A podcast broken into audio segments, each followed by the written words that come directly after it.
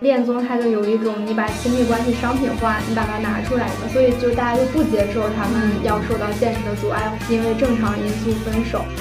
呃，观众他们在要求漂亮的、帅气的，呃，但是可能又会有一方面来指责他，说你为什么就是不关注平凡人的爱情？但是新媒体它在给你提供一个非常负面的环境的同时，它又给你提供了一个包装的很完美的替代品。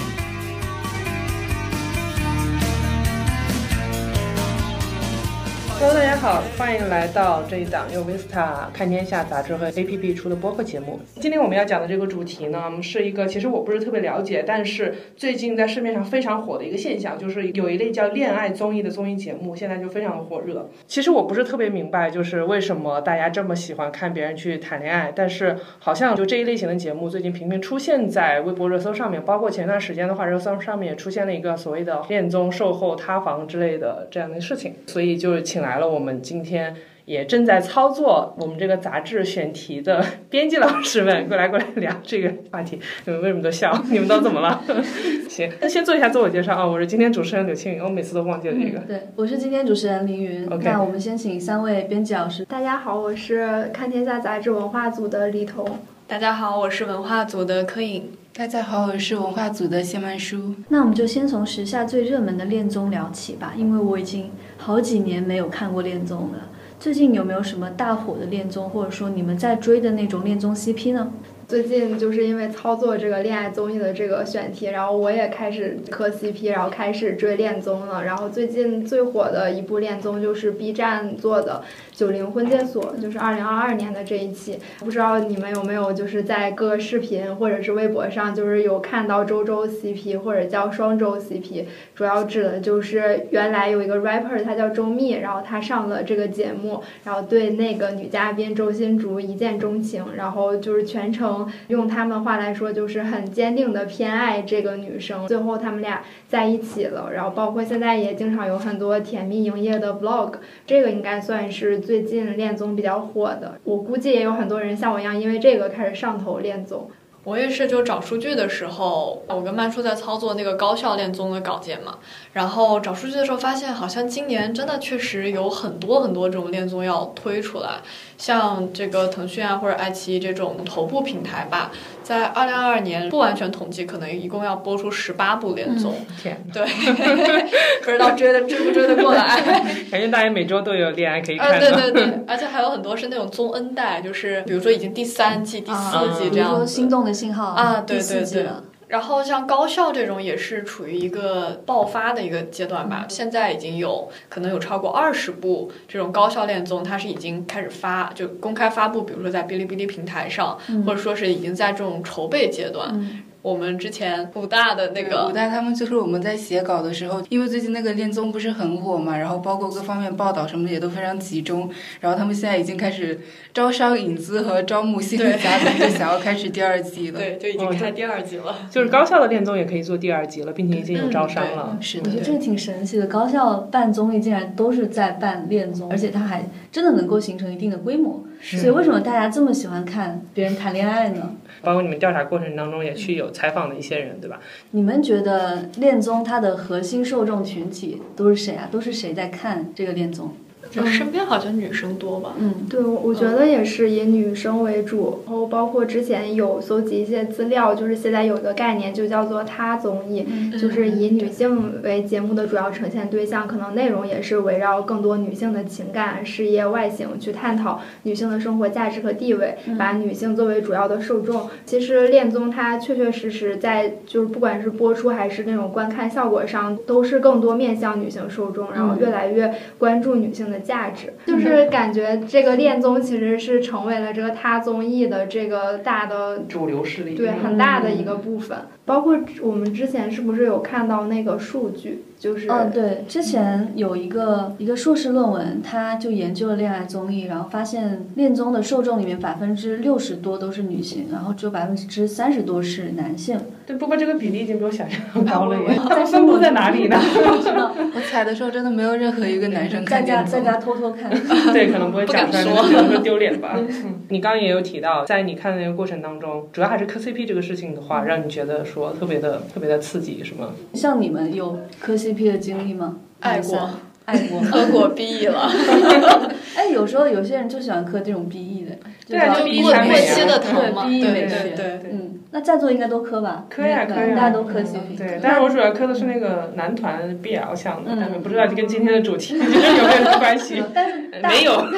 大方向还是一样的嘛，就是你磕 CP，大家都是在磕什么呢？我觉得其实是磕的那种，因为我不知道恋综里面呈现什么状态，我只是说我自己磕 CP 的时候，我是觉得说，因为其实限于他们那个身份，他们那个大众。呃，比如他是大众偶像，嗯但是他们又是同性，对吧？因为我这里面有个同性的禁忌，这个这个是另谈。总之就是说，限于他们的身份，你永远没有办法知道说他们是不是在一起了。但是他又在这个过程当中，他有很多那种比较暧昧的那种行为、动作、眼神，就重眼，就我这个人很吃眼神，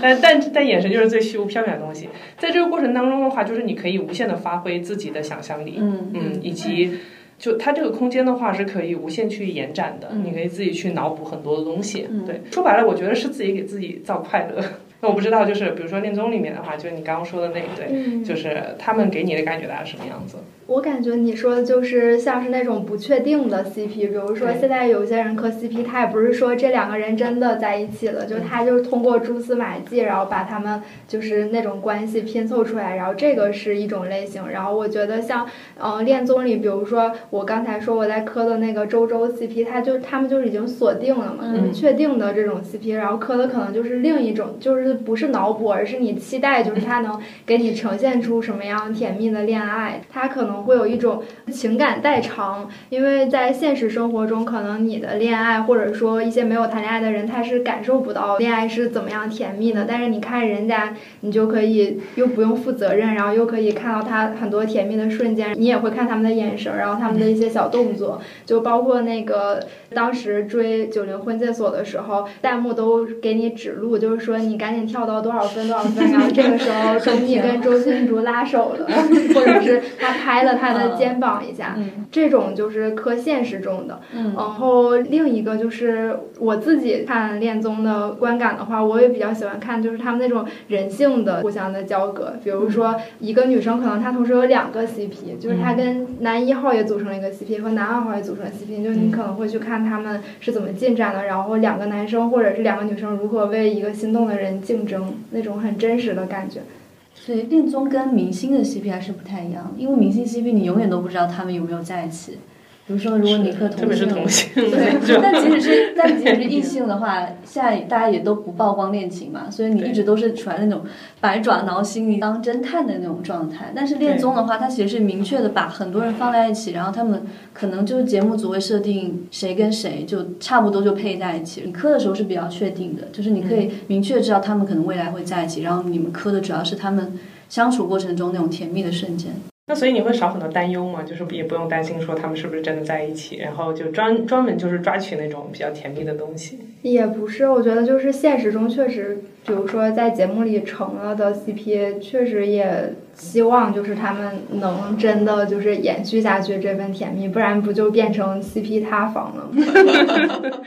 那我不知道另外两位主要是做高校恋综，你们在看高校恋综的时候有磕过 CP 吗？我有，他那对磕的 我那对磕的。很上头的。就是其实也是因为他们两个是就是非常坚定的从一开始就互选了，而且他们两个很神奇的从最开始的时候是节目组要求他们根据背影招选心动嘉宾，不知道为什么他们选的就是对方，就是相当于也是那种全程互选，然后包括嗯就是可能到最后他们还有一个单独相处的阶段，会有非常多那种若即若离的暧昧，因为当时还没有确定关系，但是两个人又都有点意思，就就就觉得很好磕。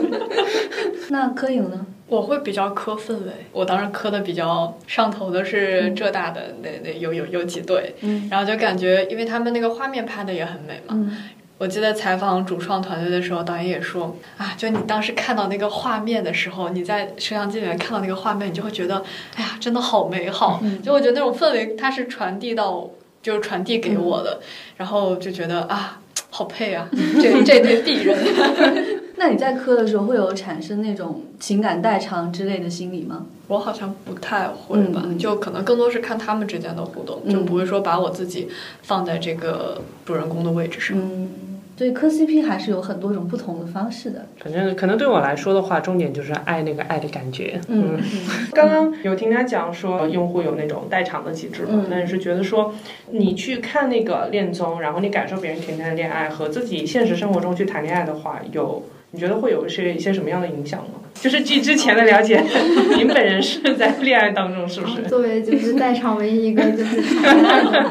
谈恋爱的人，我我觉得就是我可能更多的层面上是观看就是他人的恋爱，然后来获得一些类似于像看偶像剧一样的一些情感满足。然后因为我自己有男朋友，所以我不会代入，但是有些人他可能还会把自己的身份代入到可能对面的女嘉宾或者男嘉宾身上。嗯我觉得就是对这种可能我正在处于一段恋爱关系来说的话，看恋综对我来说更多的是一种观察、学习，或者说情感教育。嗯就是我我可以通过看到别人是怎么相处的，因为现在恋综的形式其实有很多嘛，就不仅仅是那种两个人像相亲一样，就是看会不会互相产生情愫，决定要不要在一起的，包括就是可能之前很火的像《再见爱人》这种离婚综艺，然后包括《妻子的浪漫旅行》这种，就是你已经缔结了婚姻，然后去来看这种真实状态的。就我觉得这个过程更多的是一种观察学习，通过看别人在情感中出现的问题，然后他们比较好的表达方式和他们哪些地方是可以吸取的，然后你反思到自己的就是情感关系上是不是我哪儿可以做得更好，是不是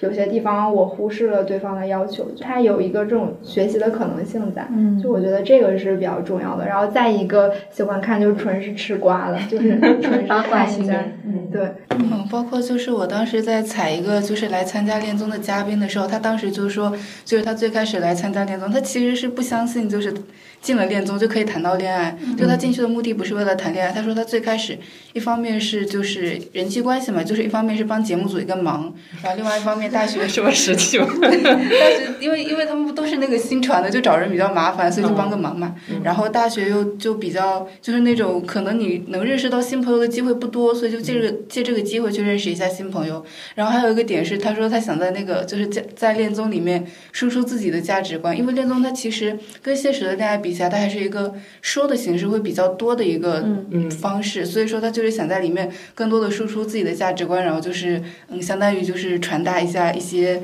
他自己的观点。竟然还有新书，很有个人想法的对一个人。这还挺有意思的。那他比如说他输出这种呃价值观的话，他有想说，哎，他可以找到那种志同道合、跟他观念共振的人，还是说他就自己讲一讲就 OK 了，就别纯粹的是满足一下自己的输出欲？呃，他比较神奇，但是最后成了的那个女生。我感觉他他的输出就可能主要是对着节目外面的人，就、嗯就是可能他没有要求说要在那个节目里面找到找到一个能跟他那个观点共振的人，但是他后来确实也就是刚好就找到了一个跟他观点共振的人。是因为他的输出吗？挺好的，所以就有可能你大胆的表示出自己对爱的感觉的话，也许就可以找到合适的人。嗯，对，就是表达在谈恋爱里面还是挺重要的。你觉得呢？在场唯一一个 谈恋爱的朋友，点头。表表达非常重要，就是包括对方对你的付出，如果你看到了，但你选择不表达，他可能会觉得你在忽视他的感受。嗯然后包括在我身边朋友中，我也发现，就是那种敢于表达，然后经常表达的人，就是他们感情也比较好。嗯，其实就是你你多张张嘴，然后 表达一下我看到了，我想到了这个了，就挺简单的一件事儿，但对很多人来说都挺难的，比如我。那所以，哎，你得出这个经验的话，是你在实际过程当就实践当中产生的，还是说恋综也给了你一些灵感？我我觉得都有，就是最直接的可能就是我男朋友跟我说，你你能不能多表达一点？哎，然后那男朋友还挺好的，就是他会讲这个东西。哦，他是那种很委屈的哭鸡赖尿。然后恋综的话，我觉得就是恋综是分类型的，就是我刚才也有说，就有的就是那种你可以去吃糖的，嗯就是很甜甜的。然后像我觉得像那种离婚综艺，就是《再见爱人》那种，就是非常反思类的。然后我当时从那档综艺节目里其实学到了很多东西。每次看每一期节目，我都有感受，然后我觉得这人表现的有点像我，怪不得我男朋友不开心。就他是真的有教育意义的，哇，对这个好神奇、啊！就你真的会发现，就是你在这个节目里你看不太惯这个人，但是他跟你现实中特别像，嗯，你现实中也是这样的。然后你作为一个那种旁观者，嗯你突然看到了另一个自己，然后你发现哦这是不对的，对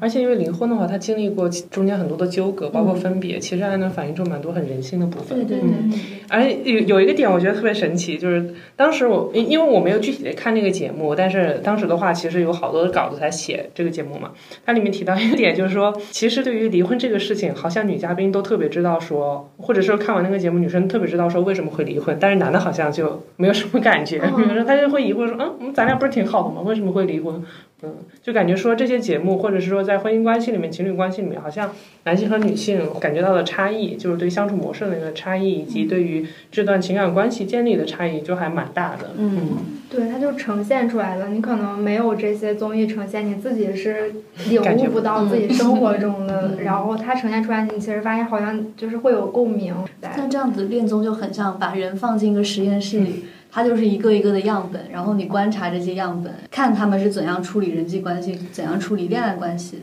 对呀、嗯因为他现在不就有那个节目形式，就是说一群人在那谈恋爱，旁边有那些社会学家、心理学家在那观察，就分析他们那些现象。哎，那作为两个单身的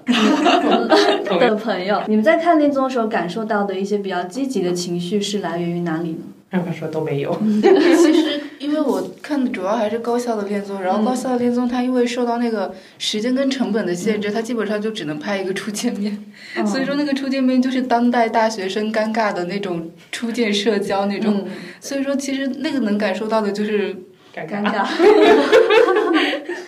可能比较积极的就只有在那一对成了的 CP 里面我获得了快乐。嗯，就我觉得可能他尤其高校这种嘛，嗯。就大学生、年轻人，就是他可能会更勇敢一点。就是不会考虑那么多现实的因素，比如说我喜欢谁，我就会大胆的跟你讲，勇敢的讲出来，说我喜欢你，或者说我我会控制不住的，我可能就是就想帮你做一点事情啊，或者说是怎么就是去对你可能和对其他人不一样，就我觉得这个还是蛮会击中我的，很有勇气的这种。哦，就是因为你自己平时没有啊，因为我比较怂，对，缺啥补啥。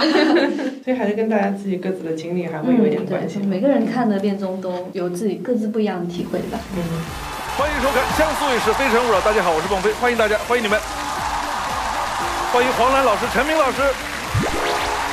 现在的恋综已经发展出了很多种不同的形式嘛，但是如果我们回看以前的可以被称为恋综的综艺的话，比如说像《非诚勿扰》这种，对，二十四位女嘉宾，然后一位男嘉宾上来配对的这种综艺，他们之间的形式好像有特别大的不同。对，因为李彤她有做过那个恋综进化史相关的稿子嘛，你能给我们介绍一下恋综这几年里大概都经历怎么样的变迁吗？其实我们想恋综，最早可能大家都能想到的是《非诚勿扰》，但实际上就是我我把恋综划分成四个阶段，在《非诚勿扰》之前还有更早期的恋综，就是最早的时候是嗯一九八八年这个八八恋综在场没有一个人出生。就是那个时候是那种中国那种青年男女刚刚思想解放，然后可是开始追求恋爱，就有一些节目，比如说《电视红娘》《今晚我们相识》《玫瑰之约》这些，就是他们目的很单纯的想为青年男女提供婚介服务。比较有意思的点就是，其实很多影像资料已经找不到了，但是那个时候我有看到，就是征婚人他的自我介绍都是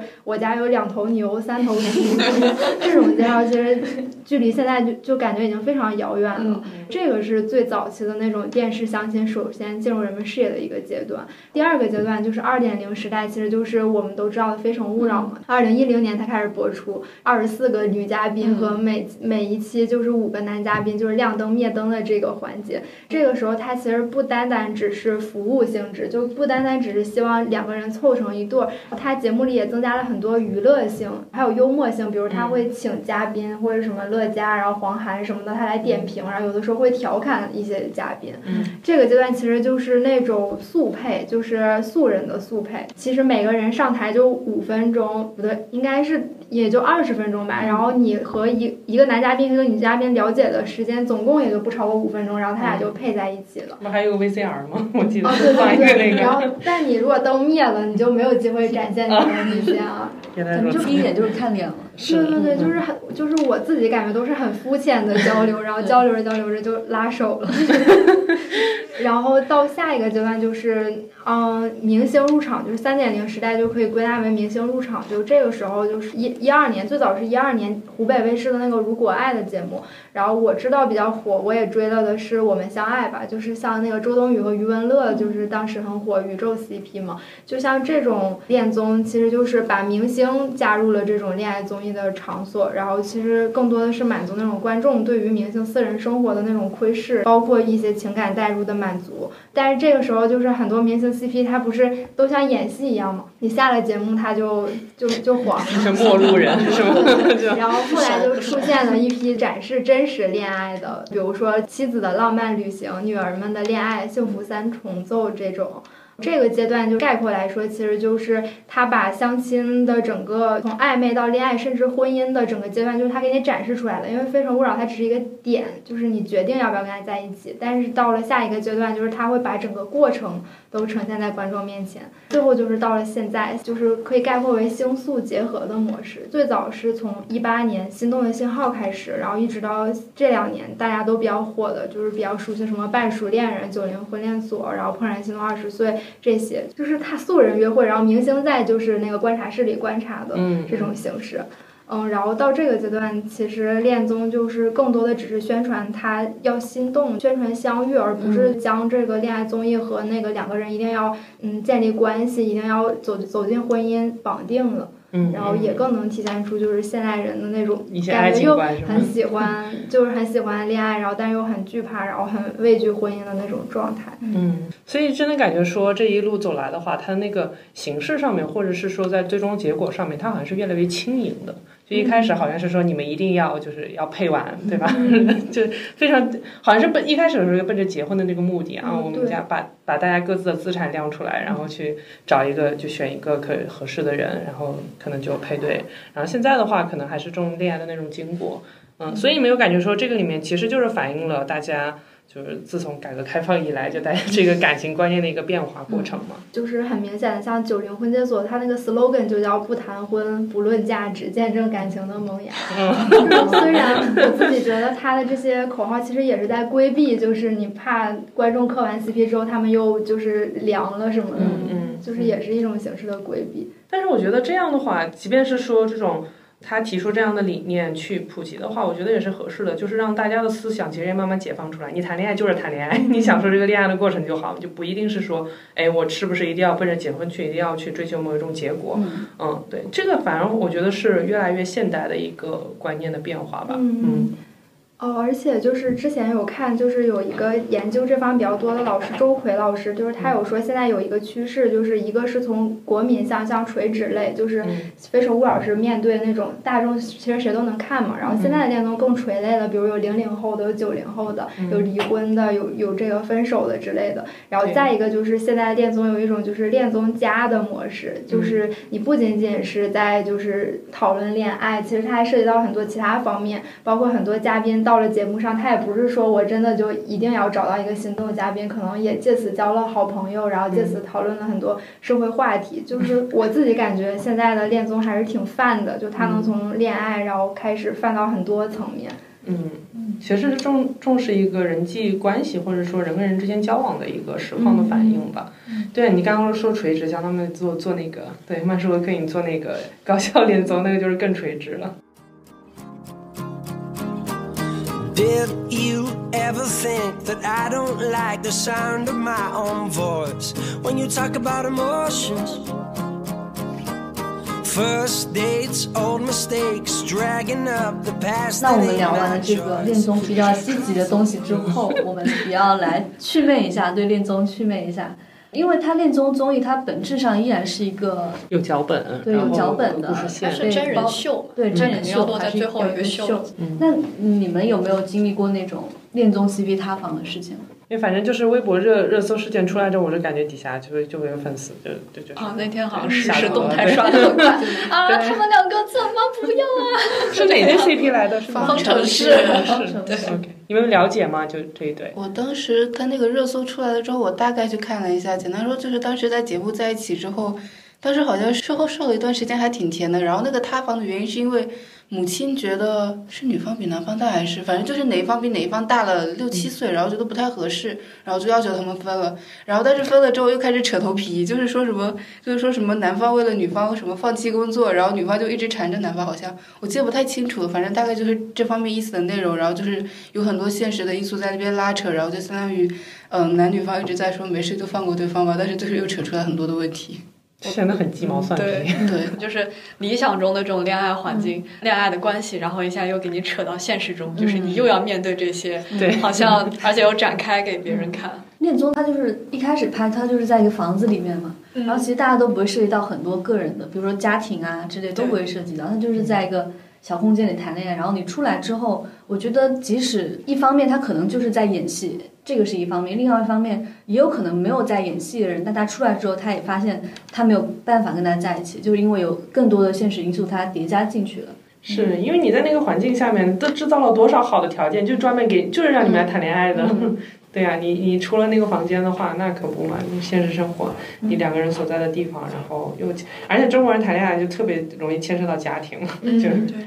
其实这个是有有人分析过的，就是说现在的这个恋综，其实它有一种造梦的感觉，其实它在打造一种素人的偶像剧，就是特别是《心动的信号》很典型，就是它有特别强烈的，就是我看到一个文化评论者，就他写他有特别强烈的去现实化的趋势，就是你把这些人都跟真实的生活隔绝开，然后大家在那种世外桃源里面就是相处，也没有父母的干涉，也没有现实生活工作的干涉，男嘉宾都很帅，然后女嘉宾都很美，就是所有的一切都是非常去现实化的。嗯，所以说，你这个东西在节目里可能感觉到了你们俩就是有这种互相恩爱的信号，但是到了现实中又会被打击。嗯，然后另一方面就是我想表达一下，就是感觉恋综塌房，粉丝不再相信爱情那种感觉，我觉得也不太健康，因为就是恋综它就有一种你把亲密关系商品化，你把它拿出来，本来恋爱是两个私人的事儿，然后我们在生活中遇到了困难，我们决定分手，其实是很正常的，但是是因为他们在荧幕上营业了，他们甜蜜过了，所以就是大家就不接受他们要受到现实的阻碍，或者因为正常因素分手。这种私人领域的这种公共化，其实我觉得是有点越界了的。嗯，是是我觉得那人家人家就分手了，就是你也不用，你就不相信爱情了，嗯或者说他们就是恋综就都是假的。说这个，我觉得有些影视剧的结尾写的不好，让大家都很愤怒。前段时间那个董子健跟孙怡嘛，嗯他们俩不是离离婚当时也嗯。对，就很多人就啊我不相信爱情，其实可能就是就是把自己对爱情的那个希望寄托在一个被他们包装成理想化的那个形象上面去。其实也不能说观众不理性嘛，他们在现实中肯定是知道嗯。谈了就要分的，或者说没有办法有一段七年啊这么久的恋爱，但是他们在荧幕的时候就会把他们的幻想都投射到荧幕上嘛。那既然恋综那些素人们他上了电视，他也必然要承受这样子的压力嘛，就他们会被当做一个幻想的投射品。其实他们的走向，然后他们的发展，也就是特别能反映真实嘛，就是理想和现实的差距。对对对那奇奇文 CP 就是嗯杨凯文和赵启军，对他俩就可以很甜，然后有人就不甜，其实就很真实。嗯，是，其实现在我们看恋综都是帅哥美女在谈恋爱，对他其实也是很不真实。那我们现实中哪里有这么多帅哥美女？现实中大家都是普通人嘛。特别是我看到你们写那个高校的稿子的时候，我发现高校在做恋综的时候，其实也会涉及到这样对素人的一种包装。我觉得不是包装吧，就是他可能选嘉宾的时候，他也是要挑这个因素的，嗯。就可能不会说一定就就不会直接讲说我一定要你特别漂亮或者特别帅气，但至少你可能是在平均线以上，嗯。或者说要上镜嗯。啊，然后或者是你有一些比较能够让别人记得住的特点，比如说我是个运动男孩啊，或者说是这个 rapper 啊，或者是什么的，就是你要有跟别人不一样的点，不然为什么别人要拿你过来当恋综的嘉宾呢？就是你要特别，对，你要特别。然后我觉得同时还有一方面就是，也是观众他可能他会去要求说，我就想看俊男美女谈恋爱。嗯，对，就是就是我偶像剧啊。就对，就是好像一方面就是说，呃，观众他们在要求说我、嗯我要这个漂亮的、帅气的，嗯，然后那可能导演组或者说我们去迎合这种，去找一些可能不太一样的、比较特别的同学们，他们来谈恋爱。嗯然后但是可能又会有一方面来指责他说，你为什么就是不关注这个呃平凡人平凡人的爱情？嗯就是我觉得这是个挺难平衡的点，其实。嗯嗯，我上一次当时采一个女嘉宾的时候，她她比较特殊一点，就是她是不怎么看恋综，她只看一种恋综，就是那种恋综怎么说呢，就是是那种美女跟可能比较屌丝的那种男生，对，就是这两种类型的搭配，其实也是一种神丑癖，就是说白了，他说到底就是一定要有看点，不管这个看点是那种理想化的看点，还是一些比较诡异的看点，就是他一定是要符合那种上进的那种需求的。不好看吗？他他要那个戏剧张力在里面，不然的话谁看这个？而且大家日常过日子的事情，也没有人看。高校恋综都是对嘉宾有要求，其实像他们那种就是平台和那种电视台做的恋恋综，其实更要求这个嘉宾的质量。就是我之前有看到一个稿子，就是写那个《半熟恋人》里那个王能能和罗拉不是在一起了吗？然后那个王能呢就是他们蹲点儿蹲来的，他们会就是他们为了就是选择很合适的素人，然后他们节目组他会提前预设好可能哪几类职业是更吸引观众的，然后他们就会去那种很 top 的公司底下咖啡店蹲点儿，然后。对，然后如果 碰到合适就会去问，就是就是其实标准是非常高的。一般哪些职业会比较受青睐？的女生，我感觉好像范围涵盖还挺广的，就我现在看有什么 HRD 吗，还是什么呀？就是那种 HRD 就是力资一个人力源总资源的，监，哦对，就是然后那个很还有什。么做做什么的都有，然后那医生、个律师，哦有我们对媒体人吗？都有，那个九真的有吗零婚介所真有一个记者，嗯，然后还有什么做风投的，然后金融的，其实这种我觉得好像比较受欢迎。是上都是这流社会种，反正都是白领嘛。很中产的就都白领挺精英的那种。嗯，所以就有的时候也会感觉，就是为什么高校的恋综可能跟这种市面上恋综不一样，就是说他的同学或者说他参与的嘉宾是你在日常生活中就能见到的人，而不是说感觉像平台恋综这种都是很遥不可及，或者说感觉离我生活非常远，都非常非常优秀的人。嗯。所以可能大家会觉得，那我就像追我朋友谈恋爱，我朋友有没有最近什么恋情新进展一样，去追我这个高校恋综的他们这种情感的发展。其实我觉得这可能也是一个为什么高校恋综会火的一个原因。嗯，确实。哎，那你们去采访高校恋综的节目组的时候，有问到一些幕后吗？比如说他们会刻意制造什么样的节目张力啊，或者矛盾？就是我们简称就制造一些工业糖精，会有这种现象发生吗？我那边是有一位嘉宾，就他本来是要去当这个幕后人员的，嗯就是他也不是本专业的嘛，就是觉得哎，好像听到说有做恋综，想去尝试一下。然后呢，结果他一看，导演一看就说，哎，可能觉得这个小姑娘比较漂亮，然后也问她，就问她几个问题，就说，比如说你是这个女嘉宾的话，男嘉宾这样做，你该你该怎么样？就你会有什么回复或者回应？这个朋友他就说完了，说完了之后，导演当机立断说，你 就是我们的女嘉宾了。然后这个受访者他自己说的时候说啊，可能是嗯导演觉得我比较会制造工业糖精吧。对比较会撩。对对对，我当时采的时候，其实主要是一个是导演组他在挑人的时候，就是他不除了帅哥美女这种标准之外，他还有一个标准是要挑他的型，就是比如说他是什么，就是那种比较内向的，或者说比较能说的，就是他在会在那个六个人里面安排不不同的类型的人，然后就相当于是制造一个比较好看的场，然后就是可能大家会有怎么样的化学反应，看这六个典型的人会在里面会有什么样的反应。然后还有另外一个节目，它是。简单的初见吃了一顿饭，但是他会安排一个后期的观察室，就相当于用那个观察室来引领整个节目的主线，然后再统筹一下那个观点，就是可能通过这种方面来埋一下他那个综艺的看点。嗯，那我记得你们的稿子里有提到说，好像是哪个学校，它是有四个男嘉宾，三个女嘉宾，对不啊对就是他们它数量上面是不它并不匹配的他。设置这个的目的是什么呢？其实我当时问了，就是我也很很很疑惑，就是说为什么你要设置这个差额嘛？嗯然后他们导演组这边说，当时呢本来是想的说，我们是不是可以做成这种，比如说两个男生会不会同时喜欢同一个女孩子，就这样会不会有一些竞争啊，或者什么？就为了差额嘛，就是可能会有一些看点，或者说让人比较牵挂的这个情节吧。嗯但是呢，好像后期并没有呈现出来，因为男生是多一个嘛。如果哪个男生觉得好像我是多出来的那个，你们的故事里没有我，他可能就会自己的啊，就那就算了吧，我就当认识认识新朋友，然后我也不会去强求什么。就是他们自己导演组感觉后面可能也有一点后悔吧，就是觉得这样的模式可能并没有达到他们的预期，然后同时也给那个可能觉得自己是多出来的那个同学，可能让他感觉不是特别棒。所以高校的恋综里面是不是没有特别激烈的那种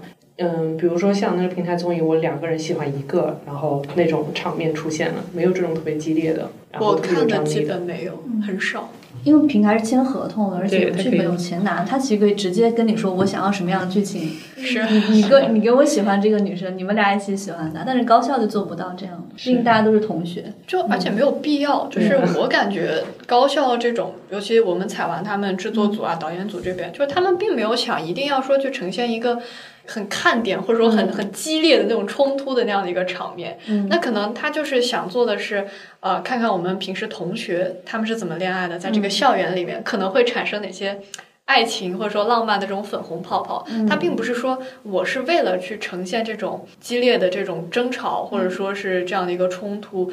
我觉得是没有一个商业的目的在就它不是为了做做，就是为了赚钱去做这个事情。但是现在刚刚说第二季有招商哎，这个这个会不会有点变化？就开始有剧本了。对，可能是需要一些数数据上的提升了，这样你要让我们拭目以待啊！有会跟那个节目组保持联系吗？问问他们去。我我觉得就是恋综它自己本身的空间还是挺大的，就是爱情它一个根本就在于不确定性嘛，就是它相相比于就是高校的自制恋综，它虽然会有更多的设计，就是可能它希望能制造一些工业糖精，但它其实挺。挺难，就是完全去把控你这个嘉宾是要怎么样的，所以我感觉就是它主要的点还是在于这个过程中可能不期而遇的东西，可能这个人就和这个人真的就心动了，然后我们两个就真的喜欢上了同样一个人。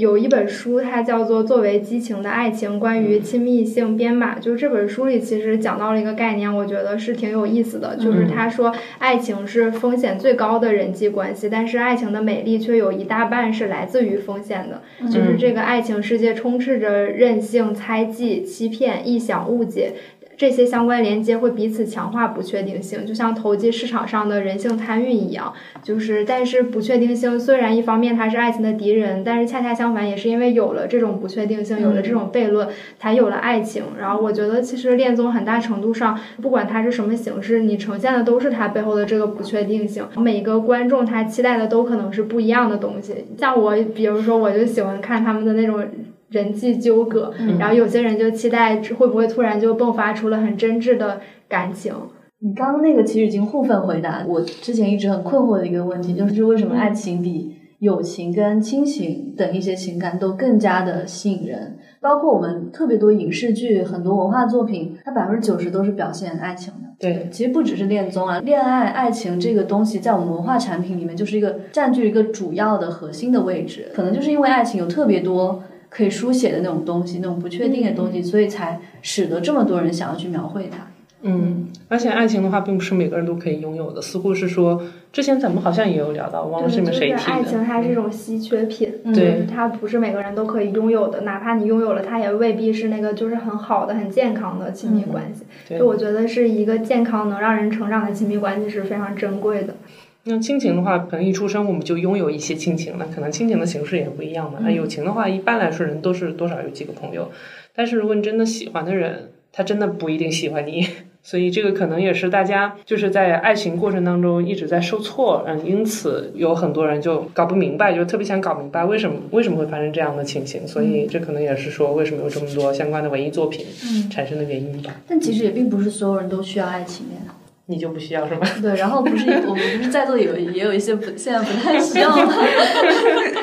他那个真的是需要吗？还是说，就是最近看那个汪明安的《论爱欲》，他第一句话就说，一个恋人仿佛一个奇迹，他在生命中的某些时刻，从茫茫大千世界中突然浮现在我们面前，像闪电一样照亮和抓住我们。他就是一个非常偶然的东西，你甚至就是在他没出现之前，你都不知道自己需要。我觉得也不是说每个人都期待爱情，就是可能每个人都对这个爱情的可能性是有幻想的，嗯或者是有期冀的。也不是说我一定要投入到一段恋爱关系，但是你在你一生的过程中，就是我觉得大家可能都会多多少少会期待，会不会突然有了一种可能自己都控制不了的情感就出来了。突然想到弗洛伊德那个死亡驱力，就是大家渴望爱情的不确定性，会不会就是就你渴望有一天你失控，有一天你那个把你自我交给别人，你就是会幻想这样一种情绪的出现，所以你可能就会渴望爱情。就作为一个不渴望爱情的人，可能这个死亡驱力是会让我去渴望爱情，就发现一个不一样的自己嘛，一个不一样的状态。有可能，也许也可以解释。嗯，哎，那你们觉得看恋综的人，他们是都渴望爱情吗？还是有一些他只是看个热闹。我觉得还是娱乐形式，就是娱乐是最主要的。我觉得有可能越依赖恋综的人，他可能会越渴望爱情，但是他现实中得不到，所以他就会通过就是看恋综的这种形式来代偿。我之前在采那个，就是有一个大学，他节目组的导演有一个朋友，他就是那种非常渴望爱情，但是在现实中一直得不到，然后他在看恋综的时候自己会带入恋综的女主。我后来问了一圈，就是很少人，就是基本上都是旁观者的视角，真的带入女主的其实还是很少的。然后他自己会带入女主的视角，但是。他又非常惨，就是他带的几个全都塌房了，然后他最后就很热气的说，他决定自己上恋综，然后他他可能自谈恋爱他可能自己也会承受爱情的苦呀。对可能恋综这种形式就是给他的那种得不到又没有办法很好的补偿的爱情，给他一个保护壳吧。那你说影视剧这种爱情不能给他像恋综一样的情感的感受吗？因为影视剧也有很多爱情。是因为比如说影视剧的话，它是更虚拟的嘛，就是当我们看那个影视剧的时候，我们特别明确的知道说我在看一个剧，嗯对。当然，这其实有些影视剧的也也有好多人去自我代入嘛。我觉得小时候看偶像剧，也许有的人就会去代入，或者说学习它里面的恋爱模式，吸取它的那个所谓的恋爱经验。嗯，但是可能长到现在这个岁数的话，可能他大概知道说，哦，那个东西就是一定是有剧本是假的。但是似乎恋综本身它的那个形式所带来的真实感会更强烈吧？可能对，再加上恋综它跟我们是在同一个时空，而且它实时进展，就是相当于有一种你有一种自己在参与、在养成的感觉。对啊，特别是你说大学生，那可能他就说我身边的人，我身边的人可以这样。嗯嗯而且现在这个就是恋综的趋势，不就是走向就是更多挑出更多素人来参加节目，嗯其实也是为了就是让更多人可能能有代入感、有真实感，就是你觉得其实他跟我也差不太多。嗯。我突然想从一个就是比较大的文化层面的角度来讲，就比如说为什么这几年他这个东西突然间就一下子火起来了？它这个东西火起来，跟现在年轻人对爱情的一些需求的转变跟态度有关系吗？你们觉得？是有关系的，呃，有学者研究过，它概括就是现在青年人的一个婚姻状况，也不是婚姻状况，就是那种婚恋观是叫热恋冷婚，就是我们也知道很多数据，就是现在那种离婚的人数越来越多，包括那个离婚冷静期的那个出现，就是其实也直接程度上表明了现在，嗯、人对于结婚的意愿是越来越弱的，嗯出现了很多新的现象和趋势，比如说对婚姻是很躺平的，或者对婚姻不感兴趣，甚至我身边有很多朋友是很恐惧进入婚姻的，他们会认为结婚生子不是人生既定的轨迹，也不是一定要完成的一个事情。但是对于这种婚姻的冷淡，它并没有影响年轻人对于爱情的美好追求和向往。他一方面是很惧怕婚姻或者惧怕一段稳定的关系，但另一方面他是非常渴望得到爱的，因为这个爱，我觉得还是人本质的一种东西嘛。然后，所以在这种情况下，感觉恋综就是能满足这样的一种心理，就是我我又没有自己亲自去试错，没有亲自去谈恋爱，然后另一方面我还能看到，我还能见证到有一些真的爱情的萌芽。当时我在采的时候，就是还发现一个点是，就是跟这个新媒体时代是有关系的，因为它其实新媒体它提供了一个非常便捷的信息获取的渠道嘛，然后就相当于你可能每天在新闻上会看到一大堆那种什么非常恐怖的恋爱跟婚姻，然后可能自己就会对这种事情产生很大的恐惧。但是新媒体它在给你提供一个非常负面的环境的同时，它又给你提供了一个包装的很完美的替代品，嗯所以就很多人可能就这样子转过去了。嗯，而且现在恋综它比较火，其实还有一个环境，就是时代背景的变化，就是因为这两年综艺也出了很多问题，然后二零二一年的时候，广电总局就发了一个新规，就是说为了反对那种唯流量论，然后就是要求是视听平台和电视机构是不能播出偶像养成类节目，也不可以播出就是明星子女参加了综艺娱乐机真人秀节目。嗯就是其实很大程程度上限制了特别大一批综艺的可能性，然后恋综反而是在这个过程中崛起了。然后再一个就是恋综，它面向的那个大众是非常广泛的，就谁都可以在这里面获得一些东西。它你说它垂直，它也不是特别垂直。恋综它成本是很低的，就从商业性来讲，嗯就是你可能不需要花钱去请很多的，就不用花很多的钱，但是也同样可以是达到一种比如说比较好的这种收视啊，或者说是怎么样，而且它是一个不太容易出错的。以前的模式已经有很多了，你看套这个韩国那边壳是吧？子，对，套这个壳子就可以，就是它性价比会比较高。嗯，这是非常商业的角度来看这个事情。那我对恋综其实还有一个小问题啊，想要问你们一下。就像刚刚李红也有提到，恋综它现在是一个他综艺，女字旁的那个他的形态，它会注重表达一些女性向的一些东西。这个时候，我就会想说，我们讲那个独立女性，我们会讲的就你不要恋爱脑啊，你要先以事业为主嘛。那这种独立女性的思想，跟你去进入一段恋爱，这之间会产生一些矛盾吧？或者说，节目以这种女性向的这种视角去制作这样一些恋爱综艺的时候，它会怎么样去平衡这两者之间的关系呢？我觉得首先就是确实有这样一个趋势，就是恋爱综艺其实越来越女性向，然后包括其实恋综的那种进化史，你背后也可以看到那种女性意识一点点在崛起。就是我先把这个背景再说一下，因为我也有查很多资料，就是其实像《非诚勿扰》的时候，我感觉他们嘉宾还有挺多危险发言的，就是比如说乐嘉，他还说过一个女人的品味在于她身边站着一个怎样品味的男人，就是这种话，你现在在一次就会骂死，对，真的骂死。而且你说从那个嘉宾设置也是，就是五个男嘉宾，二十四个女嘉宾，其实是男选女。哦，对，当时还是很把女性和这种好像男性或者家庭绑定在一起。虽然那个节目也有很多，就是感觉大家都挺勇敢、挺独立的，然后但是也有研究说，其实它本质上还是在受那个性别规制的。嗯。但是到了现在的一些综艺，会有更多就是更女性、更直接的观点表达出来。比如说，他就会直接探讨单亲妈妈有没有权利去在在大众面前展示恋爱。嗯。然后，比如说会探讨就是女性在职场上会不会因为长相被忽视了自己的能力。然后还有像之前那个金莎，她不是快四十岁。然后一直没谈恋爱，然后但她特别向往完美的爱情嘛，他的这种不将就也被很多人讨论。所以说，嗯，感觉有一个大的背景，在这个恋综，其实它背后是呈现了一种女性情感态度的变化。然后她也是为了讨喜，也会更多的去做这种女性向的东西。它呈现它是尊重女性。然后回到刚才说的这个女性独立女性和恋爱脑，它它是不是冲突的？就是我觉得。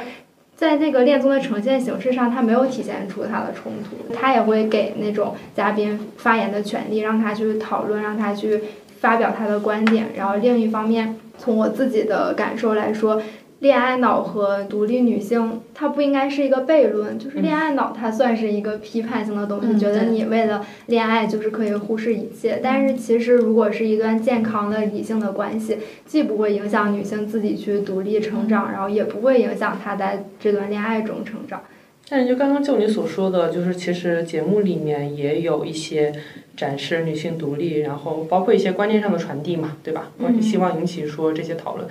在这个情况下的话，就是看这些节目的女性，其实会，我感觉是会越来越现代，她的观念也会越来越开放和自由独立。但是因为你所要体现那个所谓的亲密关系，你始终还是需要一个，当然同性恋除外，可能也是还是需要一个，对，在异性恋框架下，你还是跟一个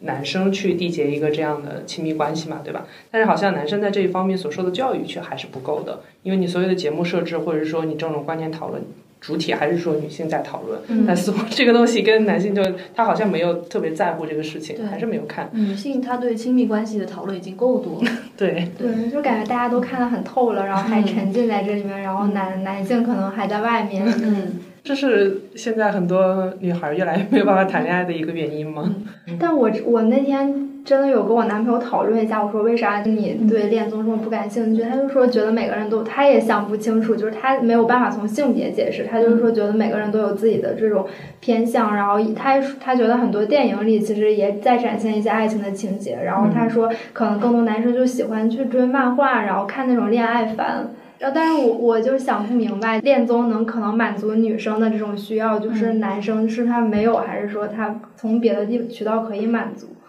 但是感觉好像像那种漫画的恋爱番，它还是比较传统的那种，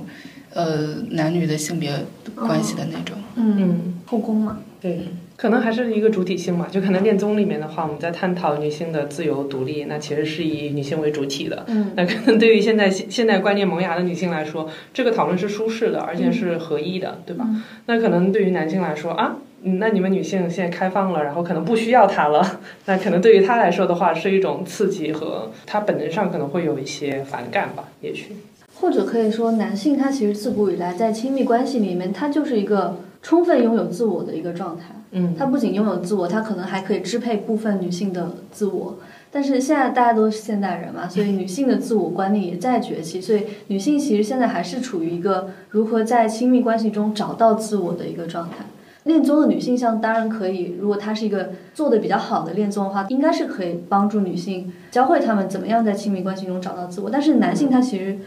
如果你从不需要找到自我你从你从自我 自我性自主性的角度上来说，他是不需要这个东西，因为他觉得我已经很牛了。对，就是那天是谁提的？就是结构性的自信。对对对，是谁 提的？谁提的但你再复述一下你那个观点，说一下。就是就是感觉男性还是会有一种结构性的自信，虽然我们现在那个现代观念就是已经很进步了，然后我们也在宣称两性平等，但是在事实身边的观察上，就是我们很明显一个例子就是看到很多漂亮女生会找一个感觉也不是说长相，就是可能觉得从性格、从能力上、品质上也都不是很好的男生。现在很优秀的男生是更稀缺的，但是他们同时有一种结构性的自信，就是他们觉得他们好像是可以谈得到恋爱的，他们也不需要就是学习这些亲密关系的知识。嗯，但我我后来我有跟我男朋友讨论这个，然后他觉得这个是我自己的一个偏见，他就说他 你看认识很多这个现身说法。他就说他身边认识很多男生也是很焦虑，也是很想嗯就是找不到女朋友找女朋友的，嗯对，所以说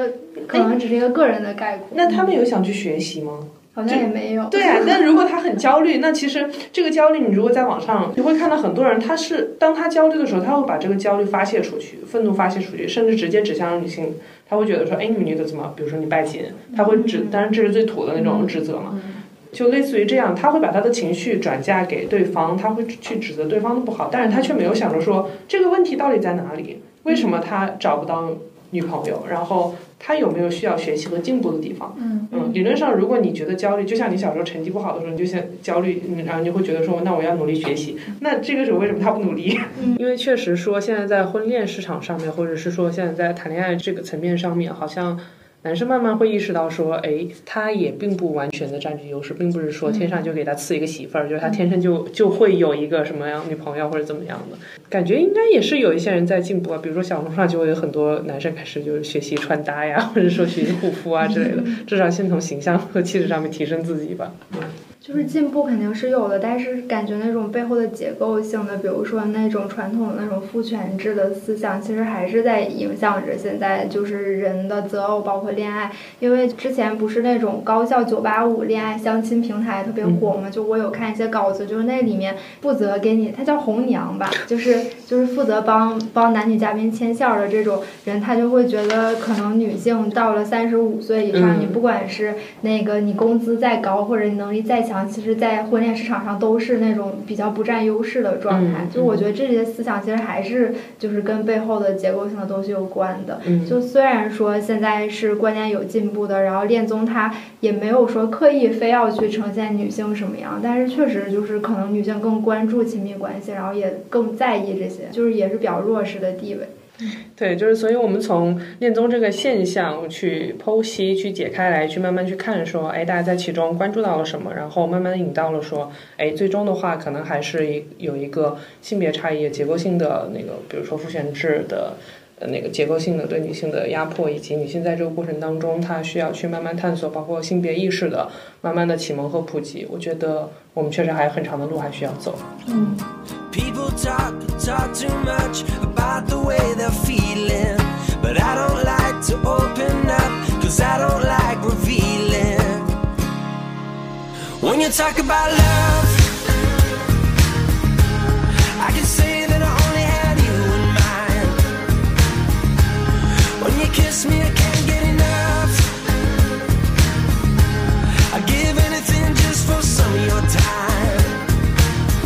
she said.